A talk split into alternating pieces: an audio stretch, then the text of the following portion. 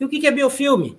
Comunidade microbiana aderida à superfície rígida. É a mesma coisa biofilme dental, é biofilme de instrumento, é aquele biofilme na mangueira. Então são comunidades de microorganismos aderidas na superfície. Então, esses microorganismos, eles se aderem à superfície, eles formam uma comunidade ali, ó.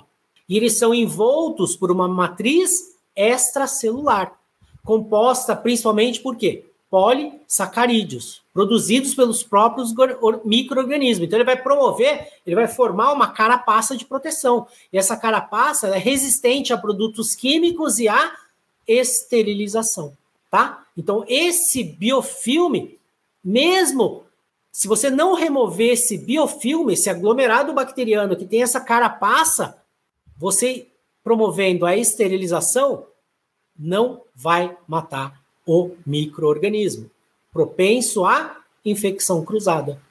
Então, aquele biofilme que está presente no instrumental, nas mangueiras, são perigosos. É por isso que eu falei, numa cirurgia, você usou aquela água presente na mangueira, na tubulação, jogou na boca do paciente pós-cirúrgico, aquele biofilme que se forma na, na mangueira nada mais é que multicamadas de células bacterianas.